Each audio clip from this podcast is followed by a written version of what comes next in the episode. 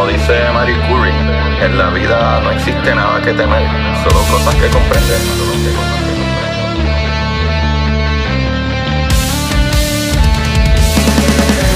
Recuerden correr y buscar la manera de aprender que más le divierta.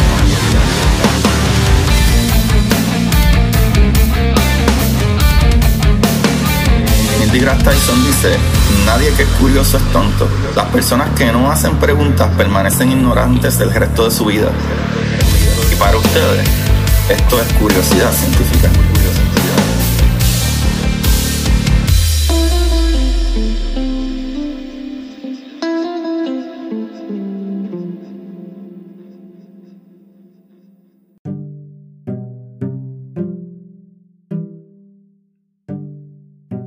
Buenas, de Curiosidad Científica. Bienvenido otro día más a su programa de curiosidad. Aquí con ustedes, como siempre, Agustín Valenzuela, su host, trayéndole las maravillas del universo. Y el día de hoy, nuevamente, parece que debe existir algo por ahí que, que ¿verdad? Que, que bendiza a uno de alguna manera. No sé si serán las gafas de Papito Mark o whatever. Tengo aquí. Tengo aquí la persona perfecta para que me explique eso ya mismo. Porque hoy tengo el honor de tener conmigo a Nieto, Mr. Tonita, el gran host del super programa que tengo que confesar que soy súper fanático de The Grey Zone, la zona gris de, ¿verdad? de su programa de geopolítica. Podcast.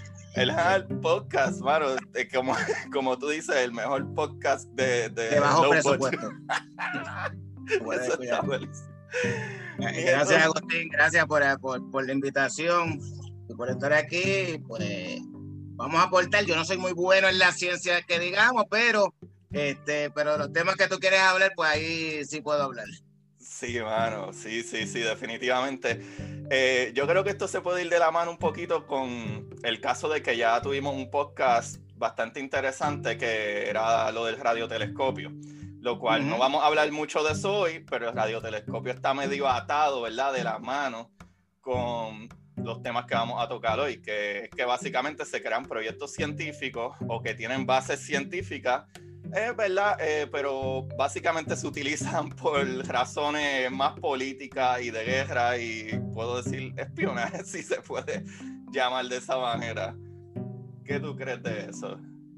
La realidad es que casi todos los, eh, casi todos los inventos científicos, por llamarle así, todas las creaciones científicas, todos los avances eh, tecnológicos, en su mayoría eh, han sido utilizados, aunque no hayan sido creados para la guerra, eh, se le ha dado un uso específico para la guerra, ya sea la pólvora, este, ya sea la aviación, básicamente todo eh, tú lo puedes haber creado, lo puedes haber creado la dinamita, este, la puedes haber creado con un interés, con otro, otro tipo de interés, pero al final termina ya sea en un ángulo político o en un uso bélico militar.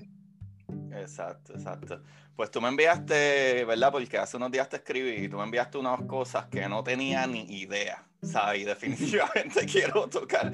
Eh, digo, hay cosas que sí sabía, como por ejemplo la carrera espacial, que vamos a tocar un poquito después, pero ya que hablaste de, de ese, de ese tipo de cosas, creo que podemos brincar a la parte de comunicaciones.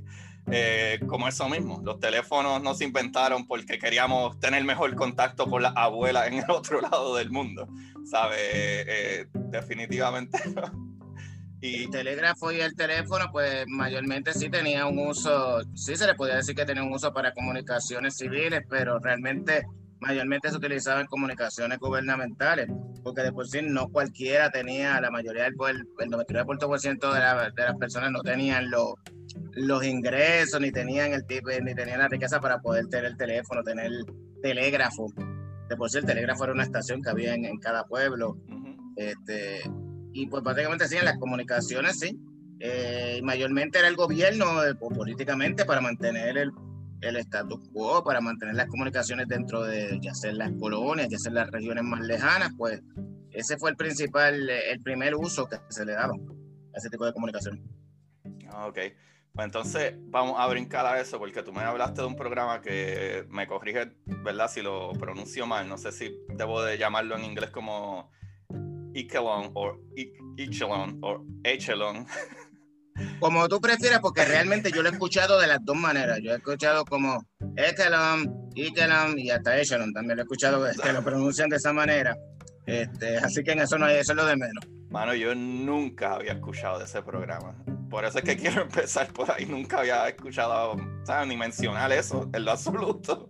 Precisamente porque ese era el propósito de que nadie lo escuchara mencionar. De que, claro. Eh, para los que no lo, para los que no, no conocen o no saben o nunca lo han oído mencionar, es que Echelon o Echelon, eh, como le quieran llamar, es un programa específico de vigilancia eh, de comunicación y monitoreo de comunicaciones que fue creado por lo que se llama, en español le podemos llamar la Alianza de los Cinco Ojos, o los Five Eyes, que son cinco países, de los cinco principales países de habla inglesa, Estados Unidos, Canadá, Reino Unido, Australia y Nueva Zelanda.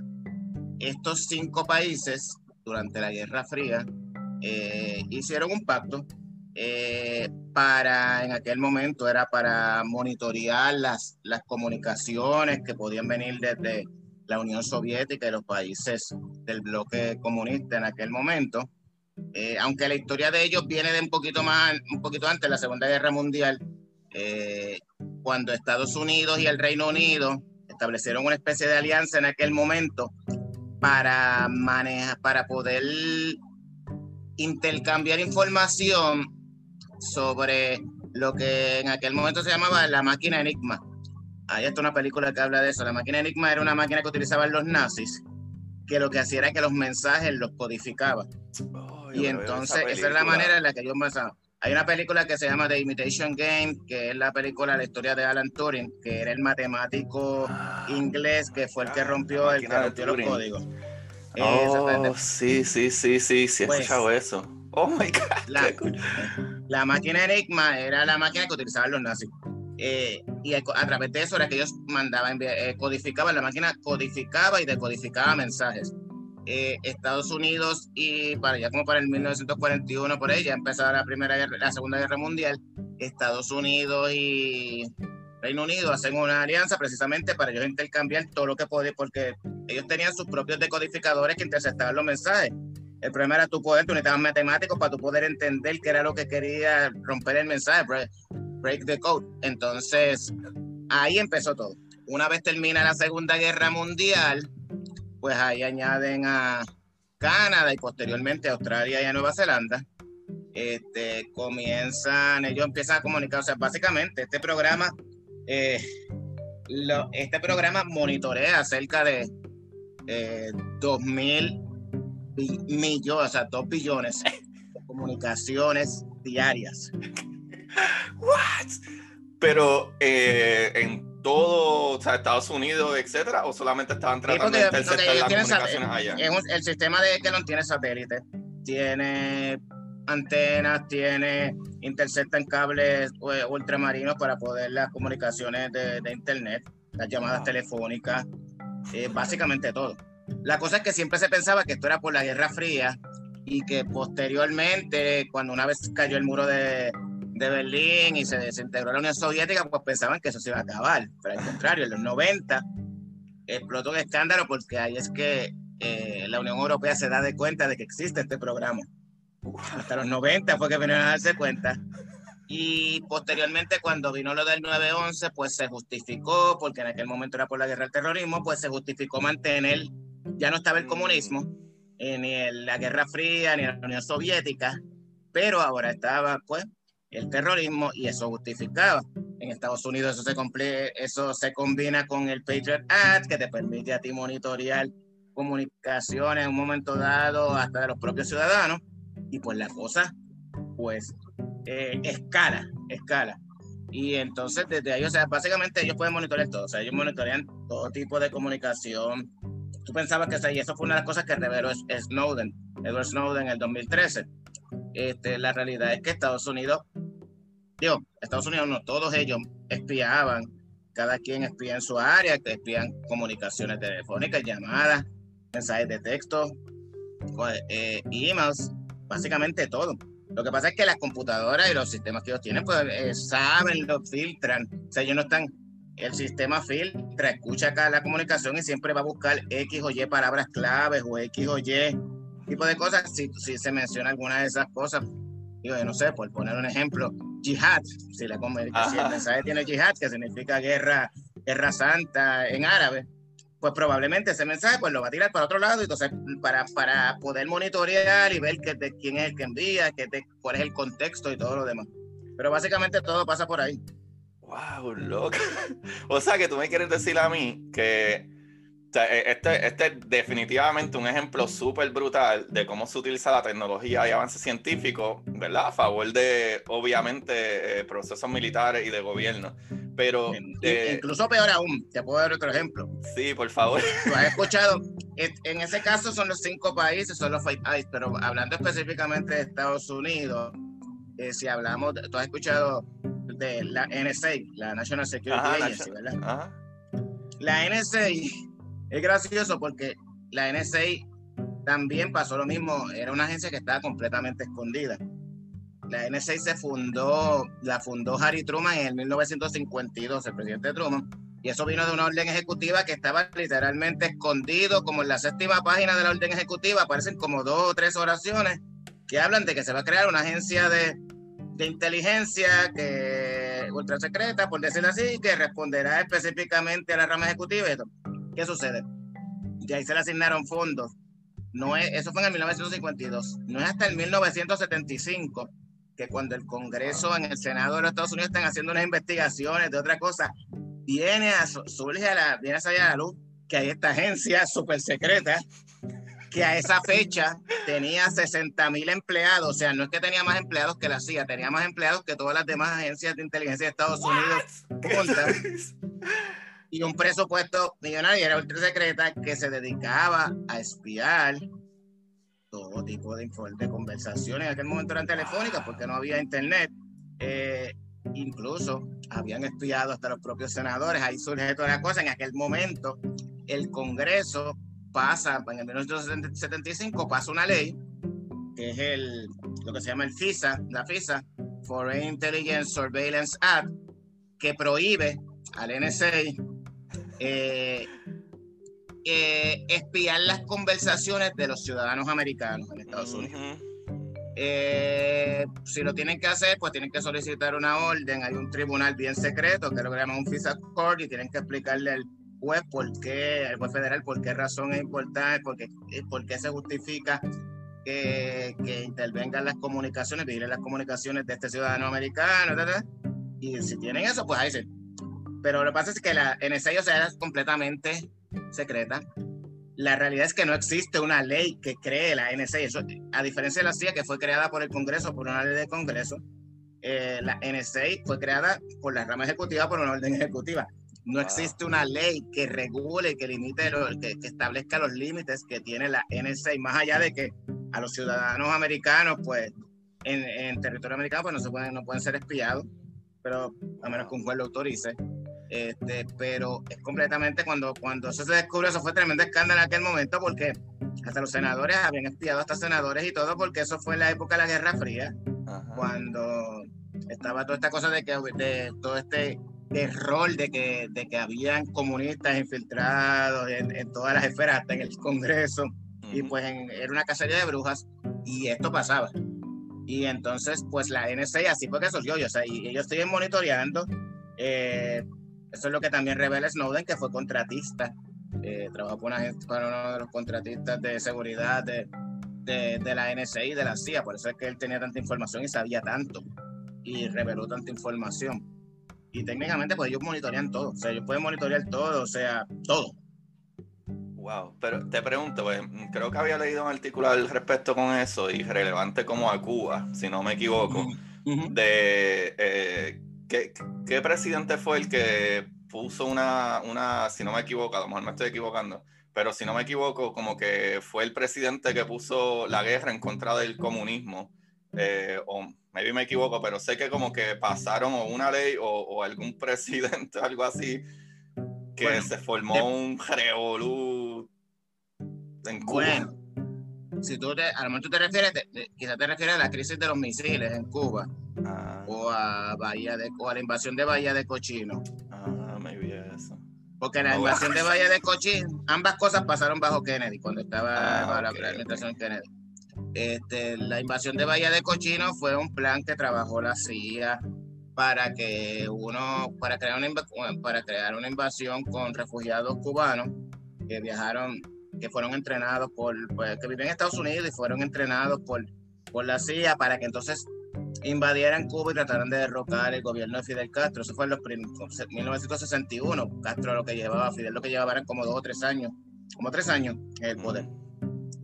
Y fue que fue un, un rotundo fracaso y fue una vergüenza para la administración de Kennedy, porque ellos, los que nos mataron, los que no mataron, los, los, atraparon y los encerraron. O sea, básicamente fue un papelón. Este, y puede ser uno de los casos, pudiera ser ese. Lo otro que tú me, que me estás mencionando, que me, suena, que me suena muy parecido, que fue el otro, la otro gran evento que ha pasado en Cuba, fue la crisis de los misiles, que fue también más o menos por esa misma época, para el 62 este, que fue cuando la Unión Soviética, cuando Estados Unidos descubrió que la Unión Soviética estaba moviendo misiles nucleares a Cuba, o sea, lo que significa que ya estaban en el range eh, para no solamente Florida, sino para bombardear cualquier parte, casi cualquier parte de la costa este de Estados Unidos, incluyendo Washington D.C.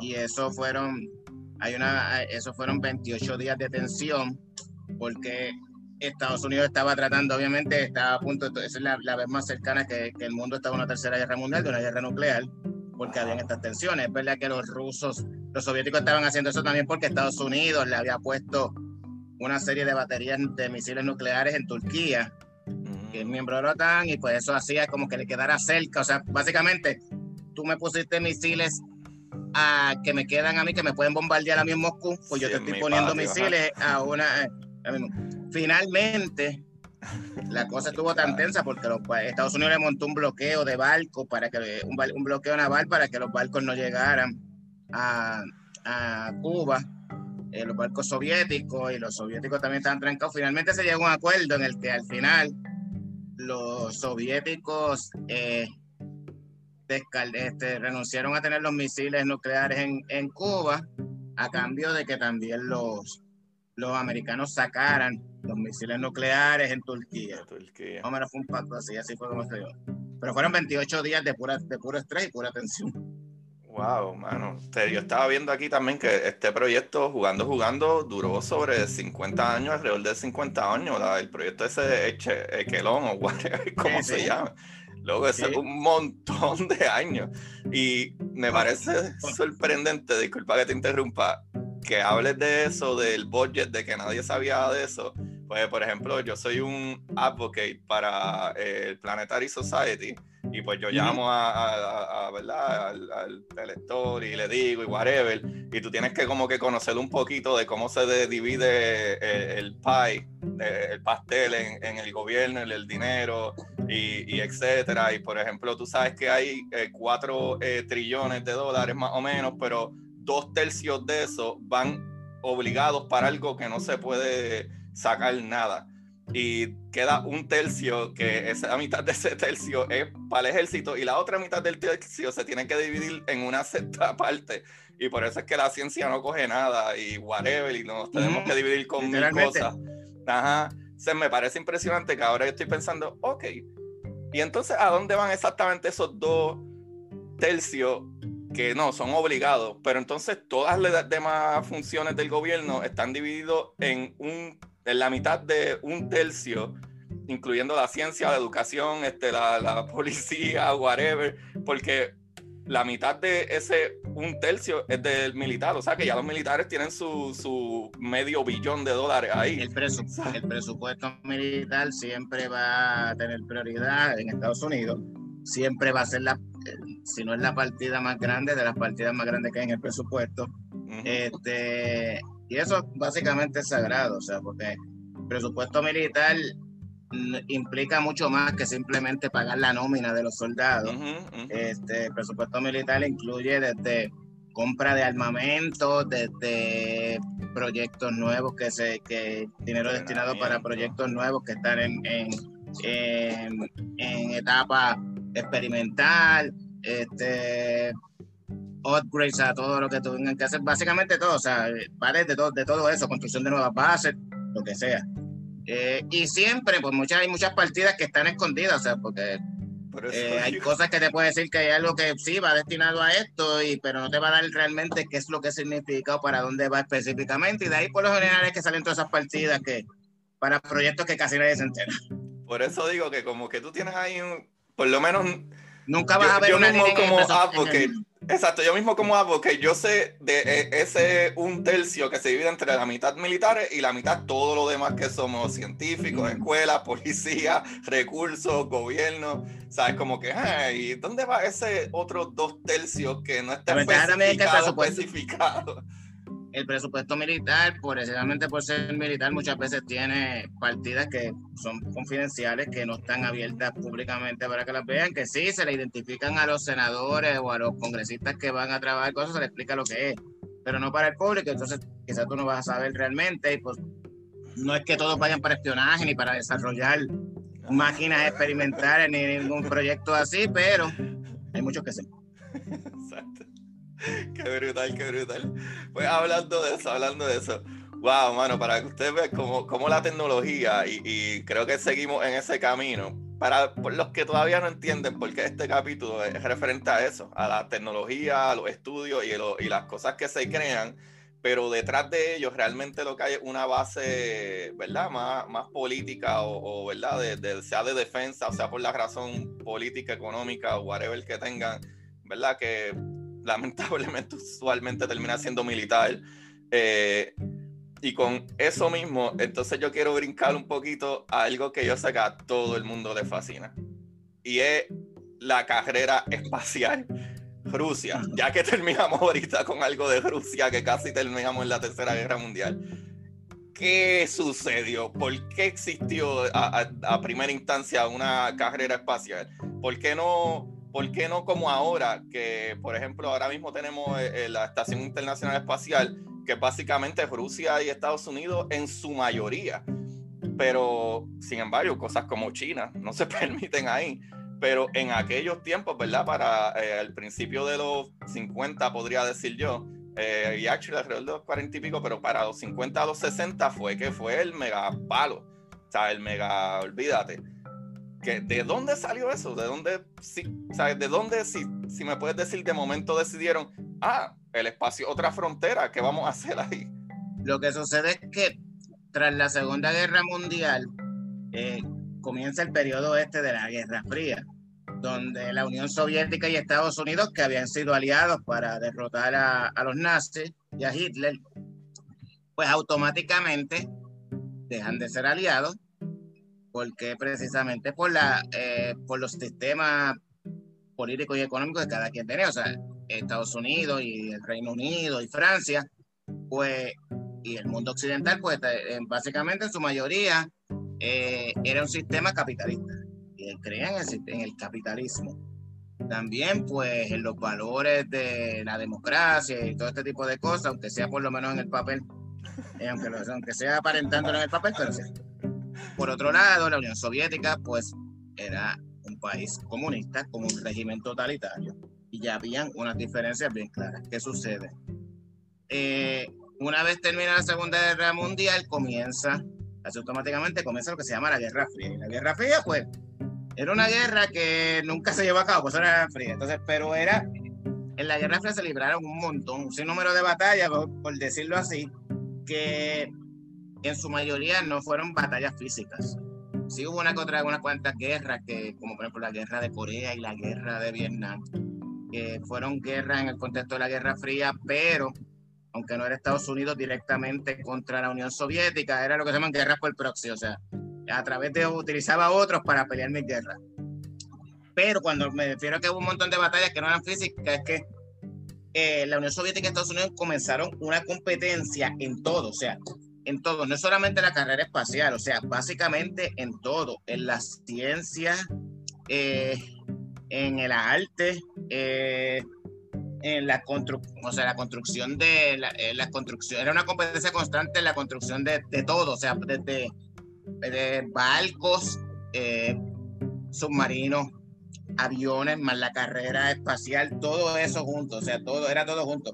Y el objetivo principal era, pues, en la mayoría de los casos, era como que probar quién lo tiene más grande, porque realmente era, literalmente era así, o sea, tenemos, por ejemplo, los soviéticos crearon los, los submarinos clase Typhoon, que son los submarinos más grandes que han existido, o sea, literalmente es el objeto más grande que ha cruzado por debajo del mar, o sea, cuando estoy diciéndote que, que básicamente medían el de, aproximadamente el tamaño de dos campos de fútbol de soccer. Eso es una bestia así, o sea. Y eran unos animales, los, los submarinos clase Typhoon, se hicieron como 6 o 7, eran submarinos nucleares. Este, Y eso era pues algo, eso era lo que lo, lo, lo que lo, lo que en aquel momento pues los los soviéticos querían utilizar para impresionar, porque, o sea, mira qué clase. mira qué grande lo tengo el, submarino. Mientras tanto, los americanos crea, construían eh, eh, portaaviones, que luego empezaron a batallar eh, en la construcción de una competencia tecnológica en quien creaba los mejores aviones.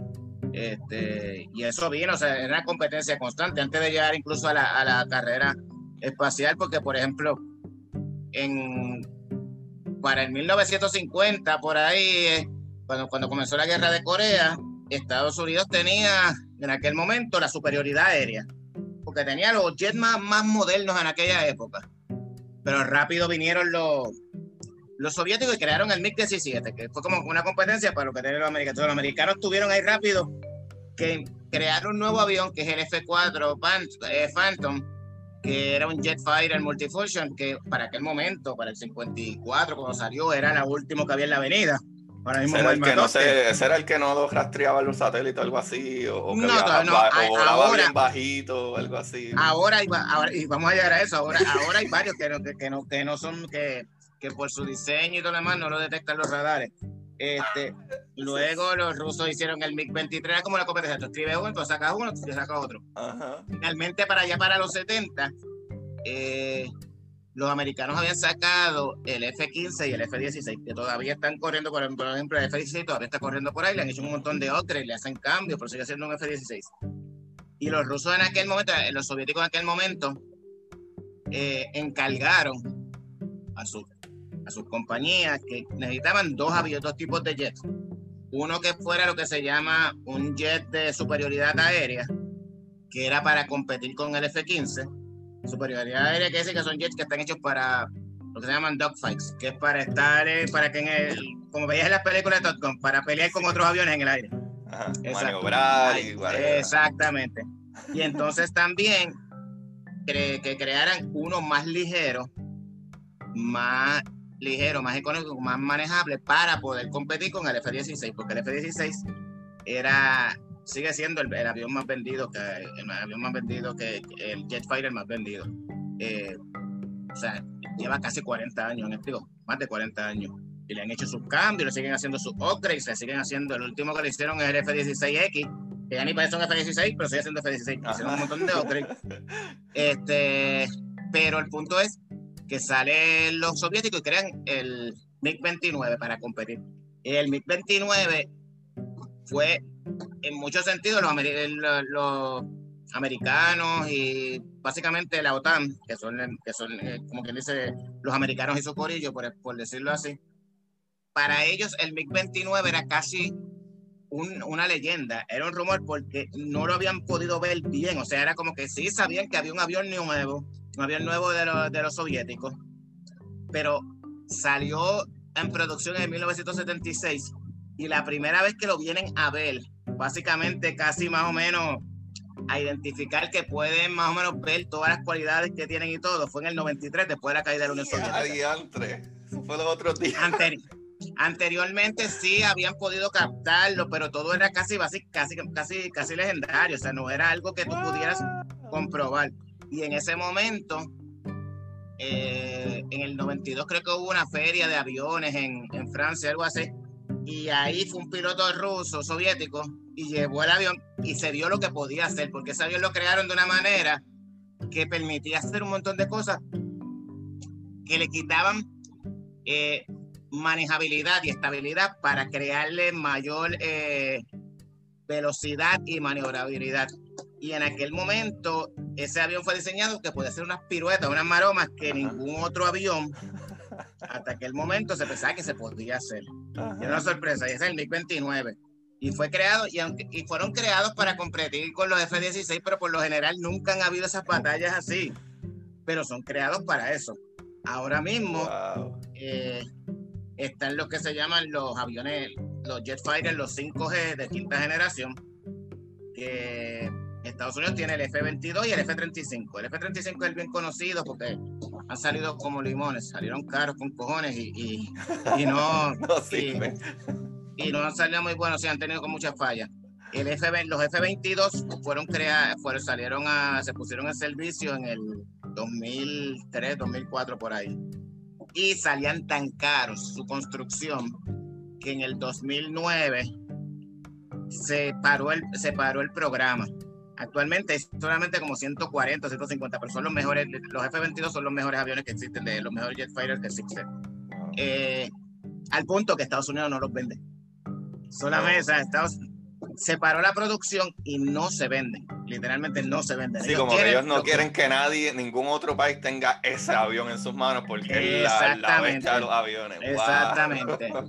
y el F-22 es como, se parece mucho al F-35, lo que pasa es que el F-35 es más para, es para trabajar aire tierra, o sea, no lo detectan los radares, al igual que el F-22 eh, por una, una mezcla de la forma en que le hacen el diseño, la pintura que le hicieron, la pintura que tiene que refleja la luz solar, o sea, básicamente es un tipo de tecnología bien, o sea, bien eh, al punto de que en el radar, cuando tú vas, el, se puede ver como si fuera un punto, de forma por lo de detectarlo.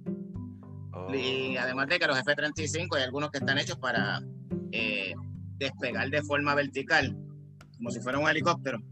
Oh, que wow. que, sí, que son los ideales para utilizarlos en, portaaviones y todo eso, porque no necesitas eh, una pista realmente. Sí, la cadenita esa que se agajan con el piquito. Exactamente.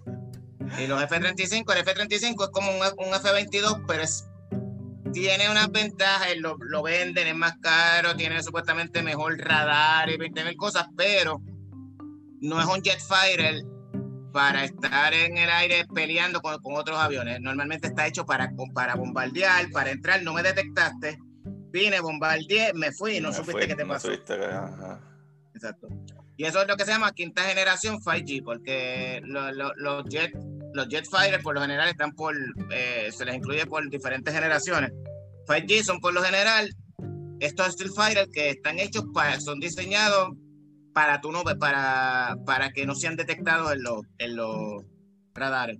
Rusia tiene el SU-57, que es más o menos en esa misma línea. Y alguna de la tecnología pues puede ser parecida, no se la copiaron, pero alguna tecnología sí puede ser parecida. Entonces China ahora recién sacó el J20, que es su versión de los 5G, y ese sí, ese sí se robaron tecnología tanto de los rusos como de los Qué raro, China. China. China por lo general normalmente tiende a hacer ese tipo de cosas. Eh, y por lo general, pero de todo, por lo general el F-22 va a ser el mejor.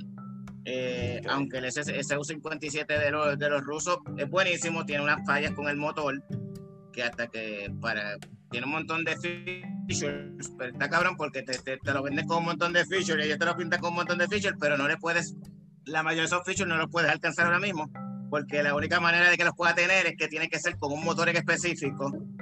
Y ese motor específico, cuando empezó a salir, daba problemas con otras cosas. O sea, que tuvieron que poner un motor menos potente para que el, para que el avión no explotara, técnicamente. Así que hasta que no corrijan ese otro error con aquellos motores, eh, el SU-57, o sea, no va a llegar nunca como que a su pick porque mm. para llegar a su pick necesita el motor que necesitan que reparen. Y el de los chinos, pues, es bueno, es buenísimo, pero es una copia de, básicamente es una copia de tecnología de los rusos y de los americanos. Pero todo esto para, que veas que hay una competencia constante en todo. O sea, eh, básicamente, así siempre ha sido. En lo de la carrera espacial, que era lo que, que todos nos desviamos para llegar a la carrera espacial. Ay, yo la estoy pasando Pues, brutal. Empezaron con en la carrera espacial. Normalmente los rusos en todo momento fueron los que estuvieron dando cantazos a los Los americanos. líderes. Los americanos siempre estaban atrás. O sea, Los el líderes. primer satélite o la Sputnik. primera nave que salió, el Sputnik 1, pues eso fue, fueron, los, fueron ellos primero y fue en el 50. No, está por aquí, por esos detalles se me olvidaron. 56 no Eh, fue. 50, y- 56, si no, me- sí, 56, si no me Sí, equivoco. creo que fue en 56 ya. 56. Y luego mandaron al primer ser vivo, que fue Laika, la perra, este, en el Eh, 57. ah, ahí hay que. eh, eh, un ser vivo, maybe grande. La verdad es que a la gente no le importan los insectos, pero actually ellos enviaron, primero ya habían enviado este eh, los, los mosquitos esos que le salen a las frutas cuando se. sí, las moscas fruteras. Exacto, mosca frutera, esa misma Sí. María, gracias. Y después pues enviaron al perrito, el cual obviamente pues Y la perrita se murió. se murió. Luego enviaron dos, luego- después ellos enviaron dos y los dos esa vez es que, que orbitaron la Tierra, eso sí, eso sí pudieron sobrevivir un par de años después. Y los americanos después mandaron chimpancés hasta que, hasta que la gente empezó a gritar que no hubieran vendido a los pobres chimpancés. Ajá. No les importaba el perro, ¿qué, qué, qué clase Es de el chimpancé, el el chimpancé. chimpancé porque se parecen humanos. Pero si mientras no parezca un humano, manden lo que sea. La verdad que son bien hipócritas. Y en el 61, pues ahí los soviéticos nuevamente dieron otro paso al frente cuando dieron el primer hombre al espacio, que fue Yuri Gagarin. Y pues una vez pasó eso, ahí es cuando, ahí es cuando eh, Kennedy, que ya de por sí, eso fue el 61, ya había pasado, se combinaron unos cuantos factores, había pasado el revolú que te hablé ahorita de Bahía de Cochinos, que había sido una vergüenza para su administración y otro tipo de cosas. Y ahí es que tratan como que de desviar la- un poquito la atención con vamos a empezar y vamos a poner el hombre en la, en la luna. Además de que pues estaban quedando mal frente a los soviéticos en Ajá. todo esto de la Guerra Fría. Pero también eran parte, era para tratar de cambiar la narrativa y no seguir quedando mal él como presidente porque está cogiendo azotes. Y ahí, ahí fue que él hizo el gran speech que siempre utilizan todas las películas para bueno, hacemos esto no porque es fácil, sino porque es difícil. Y no sé qué. Y el punto es que los americanos mandaron, el, el, el- el primer americano salió como 23 días después este, de, que, de que Yuri Gagarin, pero la, la cosa es que siempre los rusos estaban, la primera caminata espacial también fueron los rusos. Ujú. Eh, Entonces, perdón, yo creo que ellos orbitaron la luna. La verdad es que ellos no se parquearon en, en la luna, pero eh, yo ma- creo que ellos habían una, una orbitado. sonda, una sonda llegó primero, lo que pasa es que no, Mm, no habían enviado un ser humano a la, a la- a la luna. O sea, en todos los sentidos, lo que la ventaja que la, la, eh, la ventaja, la única vez que, los americanos pudieron estar al frente fue cuando enviaron al hombre a la luna. Ajá. Ahí fue lo único. Y una de las razones principales de, es porque ese proyecto, que una de las razones principales por las que no volví, por las que se les ha hecho difícil volver a la luna, es que en la prisa y en la carrera de espacial, eh, todos estos proyectos que se enviaron, todos estos naves que se crearon por allí, no fueron creadas para más adelante No, repetir time- el proyecto. thing, Era yeah, como que yeah. eh, era como que necesitan, porque precisamente porque tenías esta prisa de que tenías que lograrlo, porque lo que dijo Kennedy era que tenía que ser antes que acabara la década. Ajá. Tenía, o sea, por lo tanto, tenía que ser en el 69, tenías hasta el, hasta el 31 de diciembre del 69 para hacerlo, para cumplir. Y ahí es que viene eso y, y el proyecto, los proyectos, eh, la mayoría de los, la mayoría de los expertos te los ingenieros te dicen que esos- esas naves fueron creadas, ajá, para que pudieras llegar pero no es como que para que después esa nave pudiera volver a reusarla y poder seguir con el programa como los transbordadores que, que, que- que se hicieron de una manera Wow, lo diferente. más bello, lo más bello de, la, de cuando vino, eh, eh, ¿verdad? Eh, eh, los transbordadores, esa, esa es la era más hermosa de la NASA que lamentablemente en el 2011 pues se paró.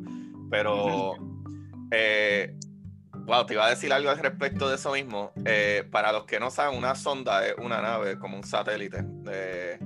eh, pues tú dijiste sonda para que el corillo entienda. Este, pero que no está que no está tripulada exacto, exacto. que es lo que hicieron ahora ah, recientemente los chinos hicieron algo parecido porque enviaron eh, el año pasado enviaron una sonda a la, a la luna y cogió muestras con sus robots Ya. cogieron muestras y pues regresaron y a otro, y a otro, pues nosotros tenemos ahora mismo una misión que viene de camino, que se envió hace casi seis años atrás, eh, que es la Osiris Rex, que fue a, a, Venus, que es un asteroide que hay, y recopiló muestras, pero básicamente, eh, como un mes antes, eh, otra sonda de los chinos fue a otro asteroide, hizo lo mismo que hizo Osiris Rex de nosotros en otro asteroide. Eh, y, vienen de camino, ¿sabes? Ahora para acá con todas esas muestras y todas esas cosas.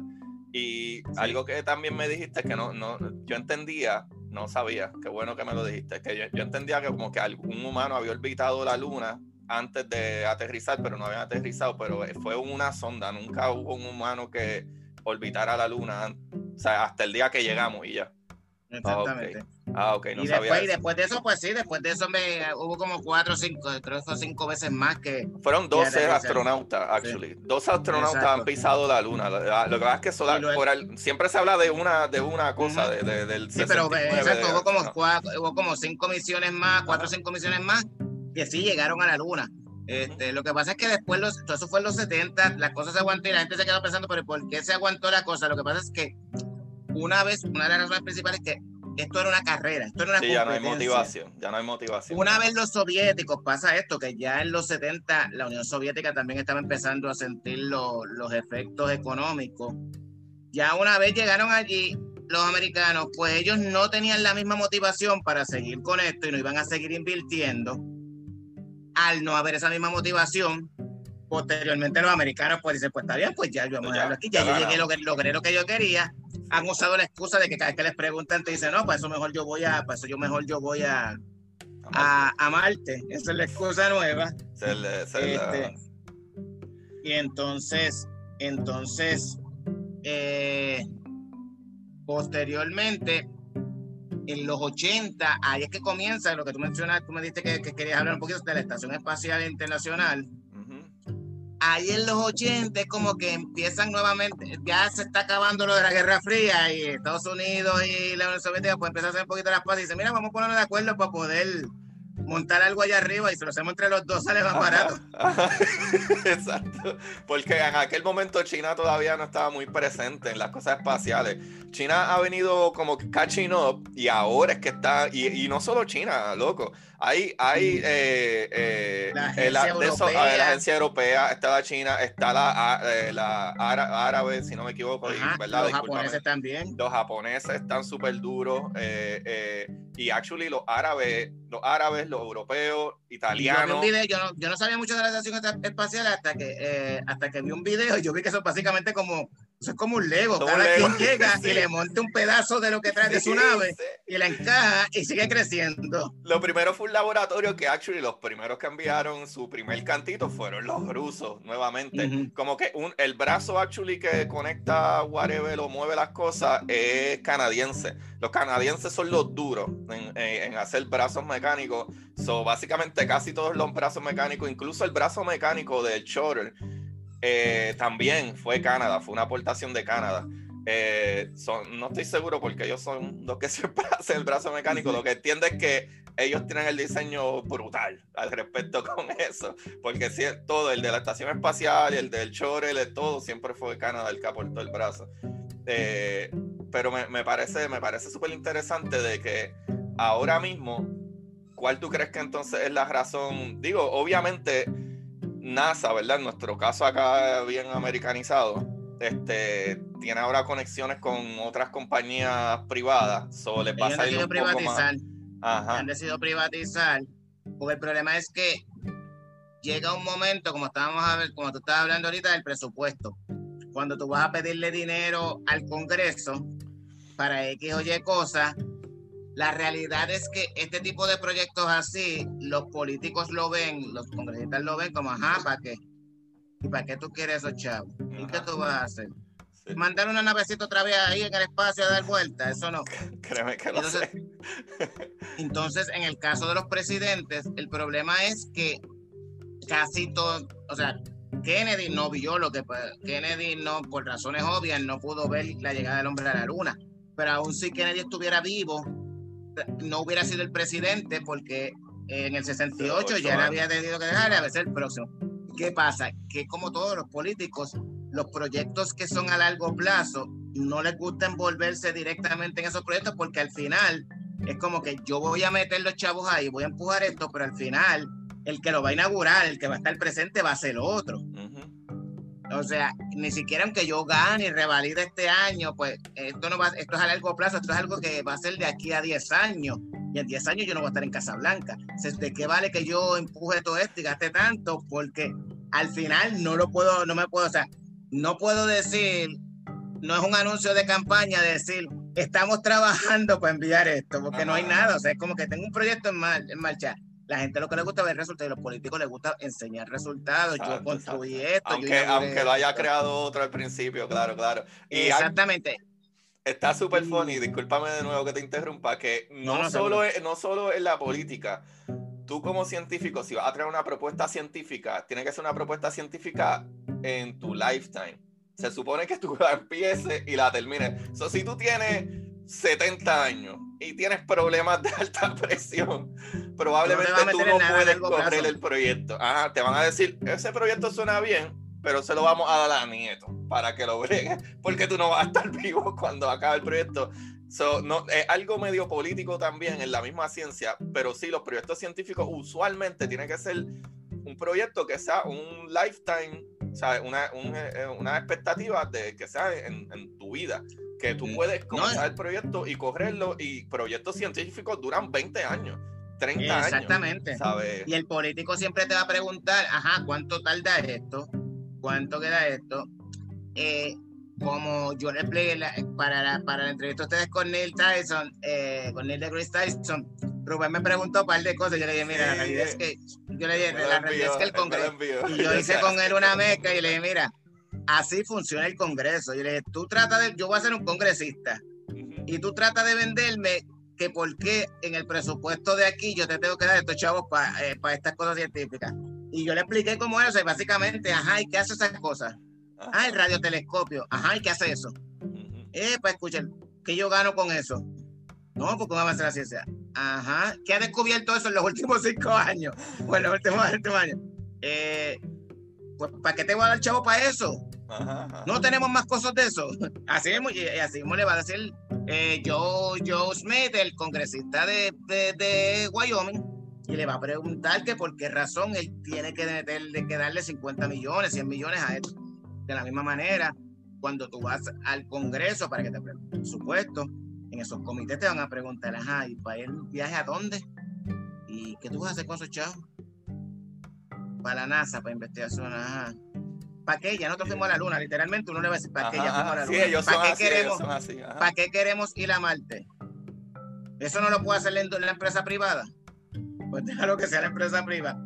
Y realmente en esa línea en la que está trabajando este Elon Musk con, con SpaceX y este, y este otro, el de el de Virgin, se me olvidó el nombre, Larry Silver, si, no me equivoco, que también le, está invirtiendo en eso y hay otros millonarios que están invirtiendo en, ese tipo de cosas.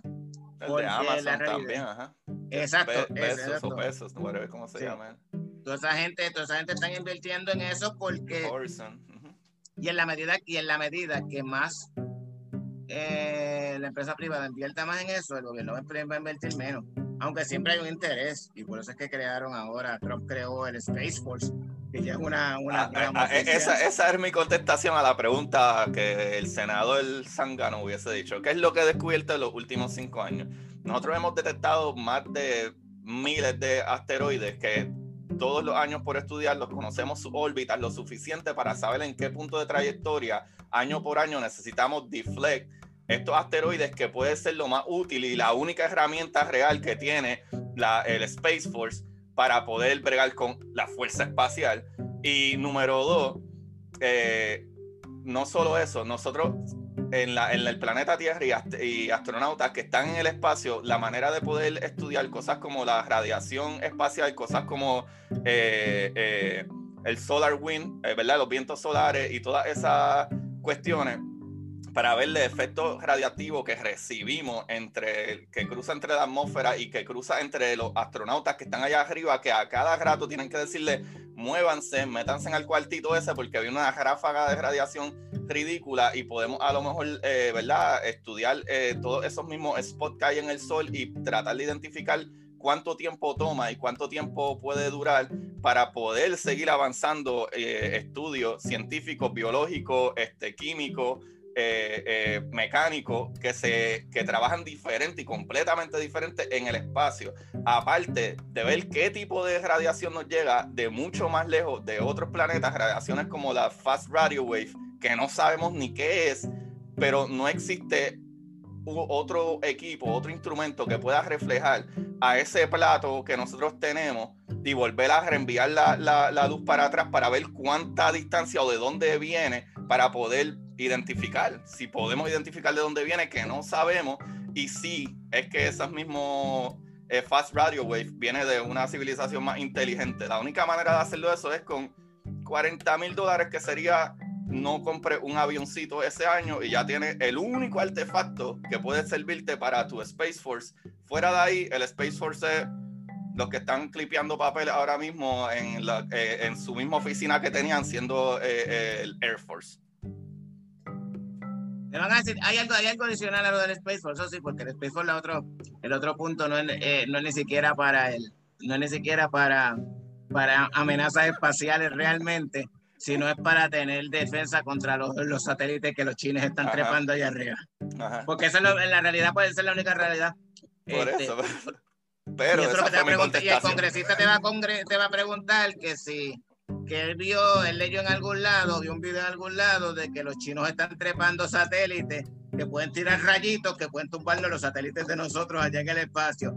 Que si esos chavos son, son mejor para meterle rayitos láser a los satélites de nosotros. Y yo le voy a, y, yo le voy a decir, ¿tú sabes qué es lo que pasa? Que allá arriba en, la, eh, en el espacio, tú no puedes, número uno, hay una cosa que para tú tirar rayitos, es la fuerza electromagnética. Los lasers funcionan con electrones cargados, todo, en la, que toda su onda, mucha cantidad de electrones van eh, eh, corriendo la onda al mismo tiempo. Como es una fuerza electromagnética, tú no puedes controlar eh, a un laser que corra ni del espacio a la Tierra, ni en el mismo espacio, como salen Star Wars y todas esas pendejas. Yo vi un video en YouTube, yo vi un video. pues yo le voy a decir, enséñame el video de YouTube, porque las leyes de física, cómo funcionan, y la electromagnética, te dice que ese rayito ¿Sabes? Tú no puedes simple y sencillamente controlar un rayito en el espacio que la fuerza electromagnética don't dilute o se trague esos electrones o esos fotones, porque en ese momento es un fotón, porque es luz. Y la energía que tú necesitas para eso es completamente, ridículamente súper fuerte y grande, como para tú no detectar con simple y sencillamente eh, telescopios de infrarrojo o ultravioleta. Eh, eh, que hay almas allá arriba, lo cual, anyway, desde aquí abajo tú no las puedes destruir, ¿sabes? En lo absoluto. Ah, aparte de que si tú estás orbitando el planeta, tú vas a unas 60 mil millas por hora. Trata de disparar algo tú yendo a 60 mil millas por hora y que todo está corriendo a 60 mil millas por hora. A ver a qué caramba le vas a dar. Tienes, que, tirar más adelante para que le den más adelante cuando esté pasando. pero, honestamente, ese, ese, es el tipo de debate que tienen allí. Y muchas veces eso tú tienes que explicarle al congresista que es el que va a soltar los chavos y convencerlo. Y a veces no es tan fácil. No, no, no, es cierto, es cierto. Yo estoy jodiendo aquí.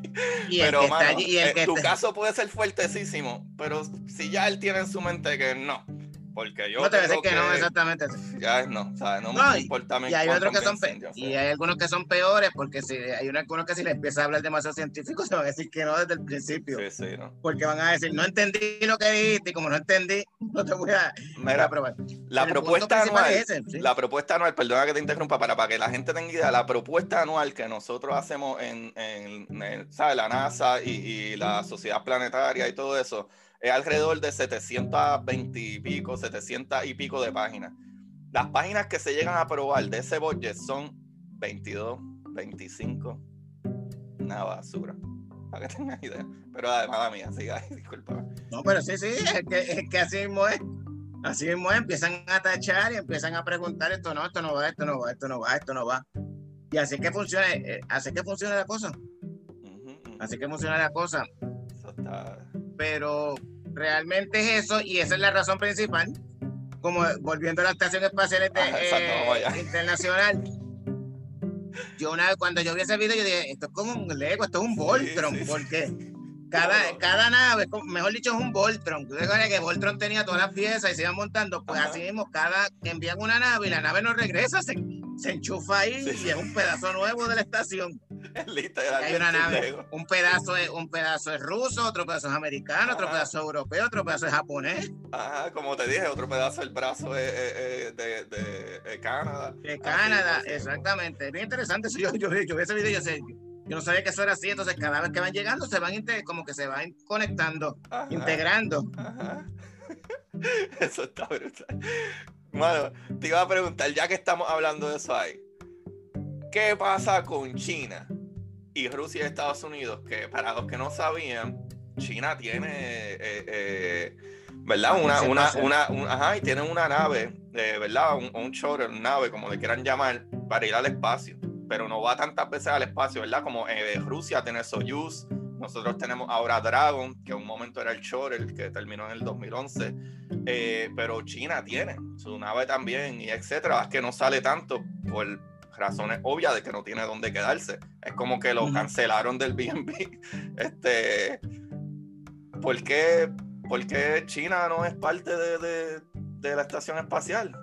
Honestamente, desconozco la razón específica. Si te dijera algo, estaría especulando, pero yo puedo especular. Claro que, sí. hago, hago, el, haciendo el caveat de que ahora mismo estoy especulando y que pudiera ser todo lo que diga ahora en adelante, puede ser que nada sea cierto, pero de acuerdo a cómo funciona la, a cómo funciona la cosa, me parece que además de que China es bastante conflictiva y no le gusta eh, China no le gusta trabajar en grupo y eh, todo lo que tiene que ver con la estación espacial internacional pues en muchas en muchas en muchos casos son trabajos en grupo tú tienes que precisamente si tú quieres que tu nave se conecte pues tú tienes que compartir tu tecnología y tienes que recibir la tecnología para compartir para hacerla compatible y todo esto China es loca recibiendo que, que, le envíen tecnología para, para, para, ellos examinarla, pero compartirla, me gusta, porque precisamente el problema de China es que tú le das cualquier cosa a China y China te lo va a copiar.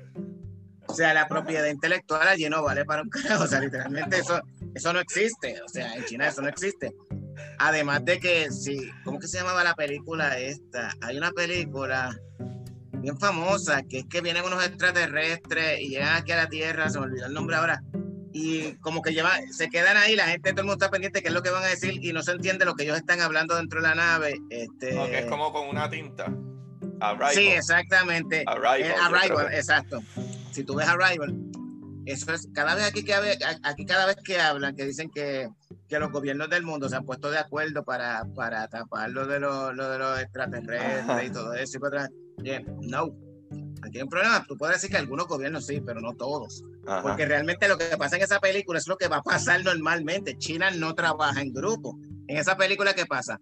Que cuando le dan las instrucciones a todo el mundo, no, no disparen a las naves porque nos van a destruir China no le hace caso al resto de los países que dicen vamos a quedarnos quietos, ya ellos iban a, ellos iban a bombardear la nave y obviamente si tú bombardeas esa nave te va a contestar y todas las demás que están por el resto del planeta van a empezar a contestar. Sí, porque no saben. Exactamente, y no van a entender que cada país es aparte, es como que me atacaron los, los, los, terrícolas y ya. Pues básicamente eso pasa mucho con, con China, no son muy buenos trabajando en equipo, puede ser esa una de las razones y otras razones puede ser también la renuencia que pudieran tener algunos otros países en compartir su tecnología, o sea, por el historial de, de, espionaje, de robo de propiedad intelectual que tienen los chinos. Sí, Estados Unidos. Eh, yo, yo, yo, había leído un artículo que Estados Unidos no quiere China, eh, pues, ¿sabes? No, la gente, los chinos no están en la Estación Espacial Internacional por el hecho de que la mayor aportación, no sé si monetario o whatever, de acuerdo a los informes, es, Estados Unidos y Rusia. Y si no me equivoco, eh, Estados Unidos tiene una, ¿verdad? Que si vamos a hablar tipo acciones, tienen el 51%, por ponerlo así. Y ese es otro punto, la participación en la estación espacial depende también de la aportación, es proporcional a la aportación que hace cada cada país o cada agencia espacial, porque, porque por ejemplo hay una agencia espacial que es europea y que son varios países, este, y es proporcional a eso. Y pues si Estados Unidos pone más chavos ahí, pues tiene como que más poder de decisión. Y en ese sentido, pues tú tienes un problema por la tecnología, porque China te, o sea, técnica, eh, hace como, y esto es de siempre, hace como cinco años, T-Mobile en el 2014, hace como seis años, demandó a, en los tribunales ah, eh, a Huawei porque tenían. Ah, no, eh, no, porque fue básicamente los que le robaron la tecnología. No, es que pensé que era otra cosa. Se pensé que era otra un cosa. Brazo, un brazo mecánico que le robaron de los, de los, de los laboratorios de T-Mobile, de los de estos. Eh, unos chinos, básicamente era para Huawei y le robaron tecnología de software y hardware para, para Huawei, para sus teléfonos, incluyendo un brazo mecánico también. Constantemente los chinos andan reclutando. Este, el año pasado fue el caso más grande que reclutaron y el tipo fue arrestado por el FBI, el, el, director de química de Harvard. Oh, sí, que le pagaban, yes, yo vi eso. Porque él, recibía él recibía dinero, él no reportaba, él no reportó los, el dinero que él recibía de los chinos y entonces también recibía fondos federales. Entonces tú no reportas eso, eso, eso es delito federal y básicamente tú no lo reportas porque tú no quieres que sepan que tú tienes nexos con, con, los chinos. Y técnicamente eso es lo que ellos normalmente hacen.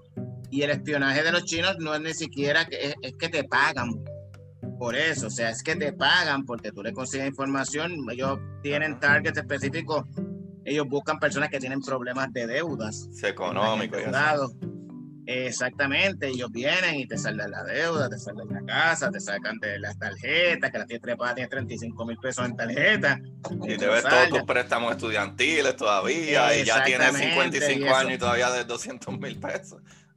Y te saldan esas cosas. Entonces, cuando te saldan eso, el problema es que ya una vez te saldan, básicamente la trampa, la trampa es que estás atrapado porque la realidad es que pues te lo pagamos nosotros. O sea, tú cooperas y te chavos, pero si no pero si no cooperas, se van a enterar y ya cometiste, ya al aceptar los chavos, pues ya esto es un delito y hay gente que no lo sabe.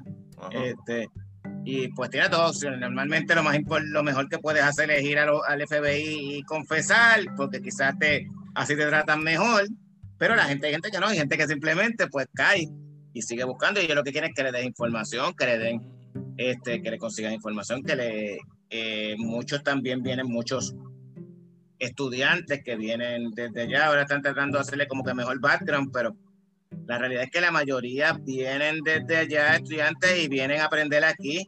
Este, yo el otro día ah, también había habido un, caso que hasta, hasta en cáncer, porque habían de MD Anderson, el, el, Instituto este de Estudio de Cáncer, tuvieron que salir de, de, tres estudiantes asiáticos porque ellos nunca este, hicieron el disclosure que ellos tenían nexos o conexiones con, con el gobierno de China. Oh, y al tú no hacer el disclosure, pues automáticamente eh, quedas este descalificado. Y tú no haces el disclosure porque tú no quieres que sepan los nexos que tienes, de la manera que Wow, wow, wow. Pues hablando de cosas más ridículas y explosivas. yo voy a hablar aquí un poquito medio nerd, pero gente tan maravillosa como lo que es Marie Curie, este, eh, Niels Bohr, eh, Rutherford, eh, Heisenberg, toda esta gente eran unos duros en física de partículas, a nivel que ellos movieron súper adelante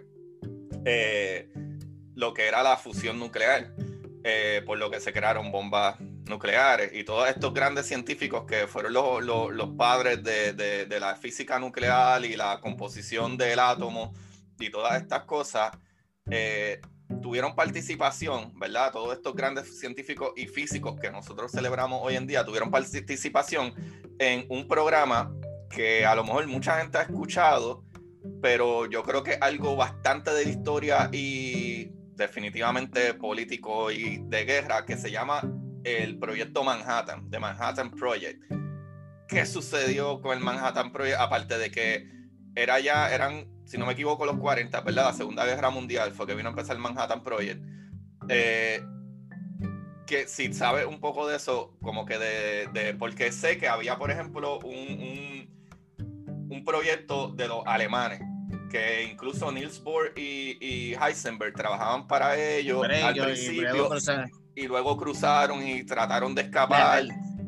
La, realidad es que la mayoría, los principales, eh, igual que no solamente para eso, los principales científicos que aportaron no solamente ese proyecto, sino también a los proyectos tanto de los rusos como de, los americanos para enviar los cohetes al espacio, eran científicos nazis, eran científicos alemanes. Una vez acaba la Segunda Guerra Mundial, cada quien se repartió. Sí es verdad que ejecutaron a algunos nazis, los buscaron, otros los cazaron, pero los científicos no fue así. Los científicos se los repartieron. Estados Unidos buscó algunos y la Unión Soviética se quedó con otros. Y ellos fueron básicamente quienes, quienes, quienes desarrollaron el, el programa el programa espacial de cada uno de ellos. De igual manera, como tú mencionas, el proyecto Manhattan, que es el, no es nada más que el proyecto, no es nada más que el proyecto que desarrolló este, la, primera, lo que ahora mismo sería la bomba atómica, lo que llaman la bomba nuclear o la bomba atómica, dependiendo cómo le quieran el tipo de modelo que sea. Este, eso tú sabrás más mejor. Este, sí, eran en su mayoría, eran eh, alemanes o extranjeros. incluso hay una, hay una anécdota que en un momento dado Einstein escribió una carta al presidente Roosevelt para que básicamente diera más fondo y diera, más, diera luz verde, porque él estaba un poquito renuente a continuar con el proyecto. Y la carta de Einstein, aunque Einstein no participó activamente como tal, la carta de Einstein fue básicamente como para darle legitimación, como para que el presidente Roosevelt en ese momento dijera, mira, ok, Einstein está diciendo que esto no son, esto, procede, esto no son unas loqueras de esta gente y que esto no va a quedar en nada. Y él aportó en ese sentido.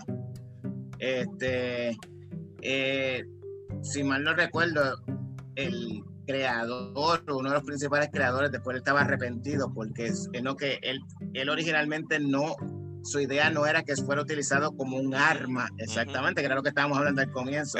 Y él luego, y él luego estaba, cuando él vio la primera, una de las primeras pruebas, él vio que y quedó impactado y como que, o sea, como que básicamente como que no, o sea, yo creé esto y como que... Sí y supongo que posteriormente cuando vio lo que pasó en Hiroshima y en Nagasaki, pues me imagino que, que, peor aún.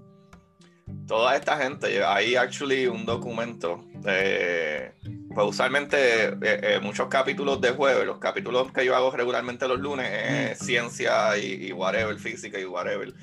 pero los capítulos de los juegos yo, yo trato, al menos que tenga alguna otra cosa, whatever, pero trato de, de traer estos personajes de la ciencia y uno de los capítulos, por ejemplo, eh, Niels Bohr y el mismo Rutherford, si no me equivoco, eh, Rutherford, ellos incluso escribieron cartas o, o, documentos más adelante pidiendo de que por favor ningún otro científico apoye estos movimientos de verdad eh, que estén basados con fondos militares eh, porque, ¿sabes? Definitivamente ellos se dieron cuenta como que, wow, el entender cómo funciona el núcleo atómico, de la manera que funciona, y al tú fusionar material, ¿verdad? Elementos eh, eh, químicos, que eso, esos átomos están tan condensados que tienen tantos protones, ¿verdad? En, ese núcleo tan condensados que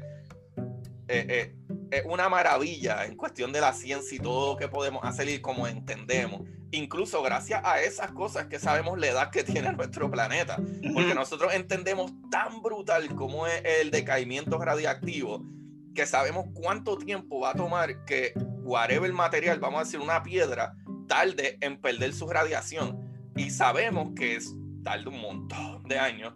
Y por eso sabemos con muestras que tenemos en, elementos, ¿verdad? O material eh, eh, eh, como los silcones, que es otro material más eh, eh, que capturaban esos pedazos de sea, sea urano, o sea eh, lo que sea, plutonio, y vemos su decaimiento radiactivo y podemos decir, wow, está jodiendo, estuvo aquí por fácil 4 billones de años para que esté en este estado ahora, que ahora es otro elemento, ¿sabe? y eso nos lleva a entender cuánto tiempo lleva el, el planeta, cuánto tiempo lleva, eh, ¿verdad? Este, nuestra galaxia y podemos estimar bastante cerca el tiempo que llevamos aquí, pero entender eso también como la gran Marie Curie, que fue la, la, madre de, de, lo que se llama el polonio, que es un material radioactivo, y el radio, que es otro material radioactivo, que ella murió literalmente por se enfermó por la radiación, pero ella fue la que encontró y, eh, y, todos los demás científicos, todos los demás científicos, Bohr, Heisenberg, Rutherford, eh, eh, eh Schrödinger, todos dicen que, que, Marie Curie fue la, la, que descubrió el decaimiento radiactivo, ¿sabe?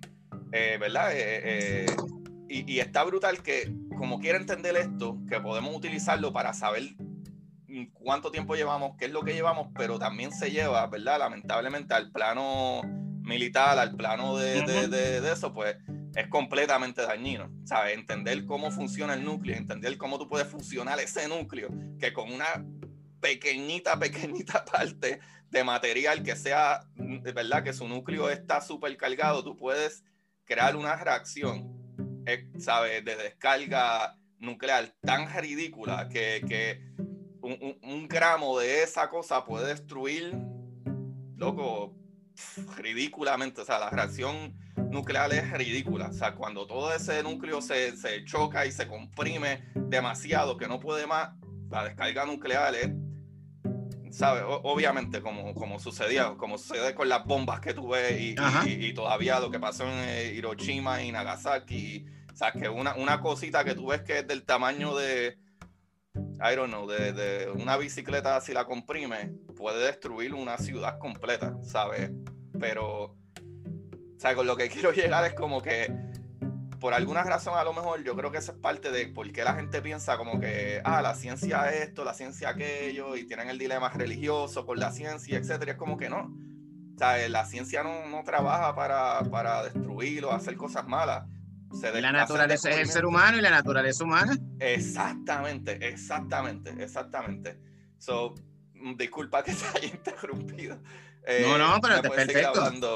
la, pólvora, la pólvora fue creada para, para fuegos artificiales y para otro tipo de uso. La dinamita fue utilizada, fue creada para, para demolición, para, para romper montañas, para crear túneles, este, crear carreteras y todo se utilizó, pues se cambió y se sigue utilizando. La pólvora eventualmente terminó utilizándose para las armas de fuego y para los cañones, la dinamita. Todavía, ¿verdad? Que se usa para sí, exactamente.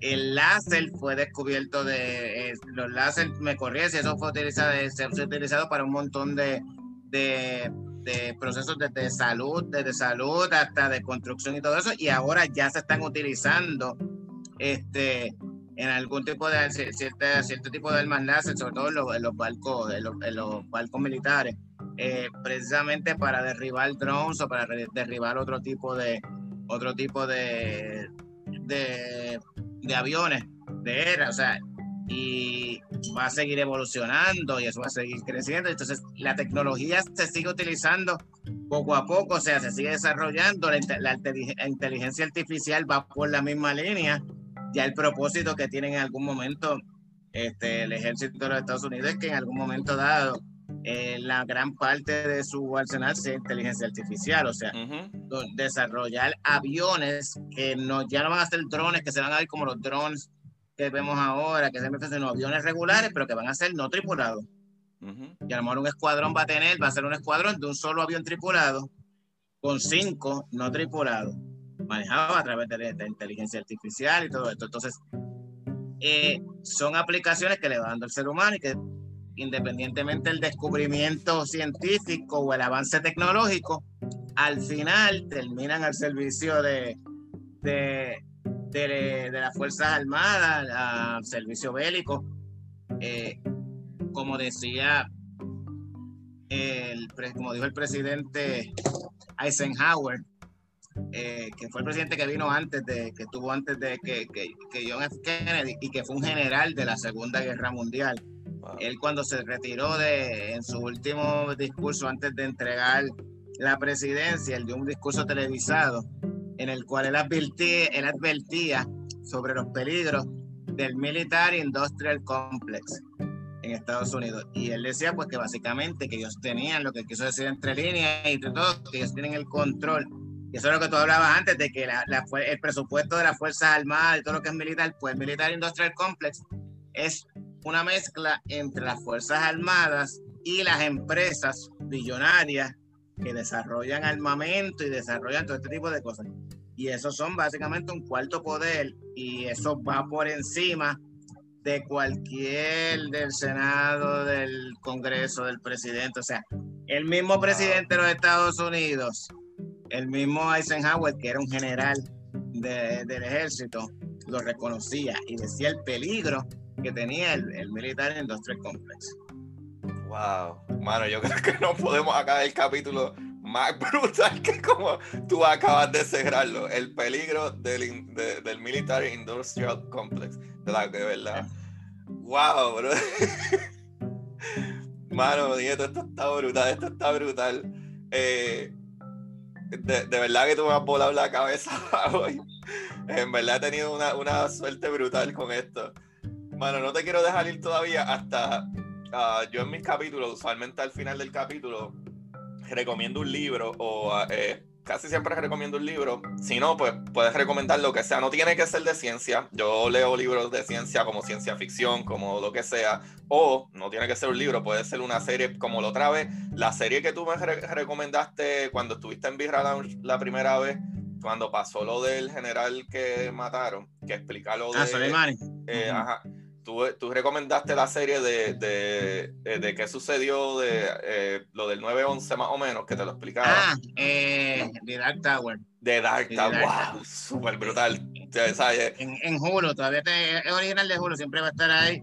es muy buena, esa es la historia, si no la han visto, es una miniserie de ocho capítulos, nueve capítulos, no me acuerdo, específicamente que trata sobre cómo se llegó al 911, todo lo que pasó antes del 911. Este, ajá, exacto. De Dark Tower. Pero esa fue la recomendación que le hizo aquel momento. Y era solamente para traer un ejemplo, pero por eso te digo, como que no tiene que ser libro o, no tiene que ser de ciencia, puede ser cualquier recomendación de algo que tú últimamente viste, escuchaste o simple y sencillamente leíste, que tú dijiste, wow, loco, eh, esto me gusta un montón, esto me fascina. Y eh, verdad que no, nos pueda dar una recomendación antes de irte. Bueno, lo único que puedo recomendar, no es muy científico que digamos, pero si no, no eh, importa, si tienen la oportunidad y les gusta, si les gusta el, el terror, hay una muy buena serie en HBO Max ahora mismo que se llama 30 monedas o 30 coins, es una serie española de terror, pero eh, va por su tercer episodio, son creo que 10. Muy, muy, muy buena, muy, muy, muy, buena, o sea, literalmente muy buena, bien, bien recomendada. 30 coins, 30 monedas, este, en HBO Max. Serie española, pero es tremenda. Eh, es una mezcla, si tú metes en una, en una, en una licuadora, metes a El Exorcista, Stranger Things, con el Da Vinci Code, este, con el código Da Vinci, todo eso junto y te sale esa serie. Eso es como que aterrador con fantasía y cerebro, un poquito de cerebro. conspiraciones, exacto. Nice, nice, nice. Wow, esto está brutal, esto está brutal. Nieto, pero ¿cómo te conseguimos? ¿Cómo te conseguimos en las redes? Pues en Twitter me consiguen por arroba Mr. Tonitas. Este, eh, mi podcast está en todas las plataformas, en, Apple, en Spotify, en Google, este T. Grayson, ahí hablamos de temas de geopolítica y todo eso. Este, pero básicamente geopolítica, eh, los conflictos, las cosas que están pasando, un poquito del mundo del narcotráfico en México, este, todo eso. Así que... Sí, mano, cuando tú empiezas a explicar que los últimos capítulos no han sido de eso, pero vayan como dos meses para atrás Sí, lo que dicen los narco report, ¡Wow, brother! ¡Qué brutal! ¡Qué brutal! ¿Sabes? Eh, eh, esos capítulos están fuera, fuera, fuera de liga, ¿sabes? porque tú explicas desde el hijo de aquel, porque este era el, el, papá, pero este ya está viejo y tiene estos hijos, y estos hijos, los chapitos hicieron no sé qué. y está súper entretenido. De verdad que sí. Socorillo, ya ustedes saben, vayan a, a ¿verdad? En todas las aplicaciones de podcast. Busquen a Nieto, ¿verdad? Como Mr. Tonita o Nieto en Twitter eh, y las plataformas que él aparezca por ahí. Este, él, siempre está disponible. Y yo creo que, que tú eres uno de, de las personas más accesibles. O sea, literalmente uno te escribe y tú siempre contestas. Y eso está brutal, por lo menos eh, en Twitter, que es por donde usualmente yo te escribo. Sí. Pues, Corillo, ustedes ya me conocen. Yo soy Agustín Valenzuela, su host. Búscame en Curiosidad Científica Podcast en Instagram y Curiosidad Científica en Twitter y también pueden conseguir mi libro, Curiosidad Científica, el arroz con, eh, ¿verdad? Eh, ay, Dios mío, Curiosidad Científica, el universo en arroz con habichuela en Amazon. Y pues, Corillo, como siempre les digo, busquen la manera de aprender que más le divierta. Gracias, Nieto, le pasa brutal. Gracias a ti por la oportunidad. Este, con que era orden, ya tú lo sabes. Gracias, gracias. Chequeamos, mi gente. Cuídense y sigan usando máscara, que ya estamos ahí al lado de las vacunas. O por favor, aguanten un poquitito más, ¿ok? Seguro que sí, sí, sí, sí. Chequeamos. Bien.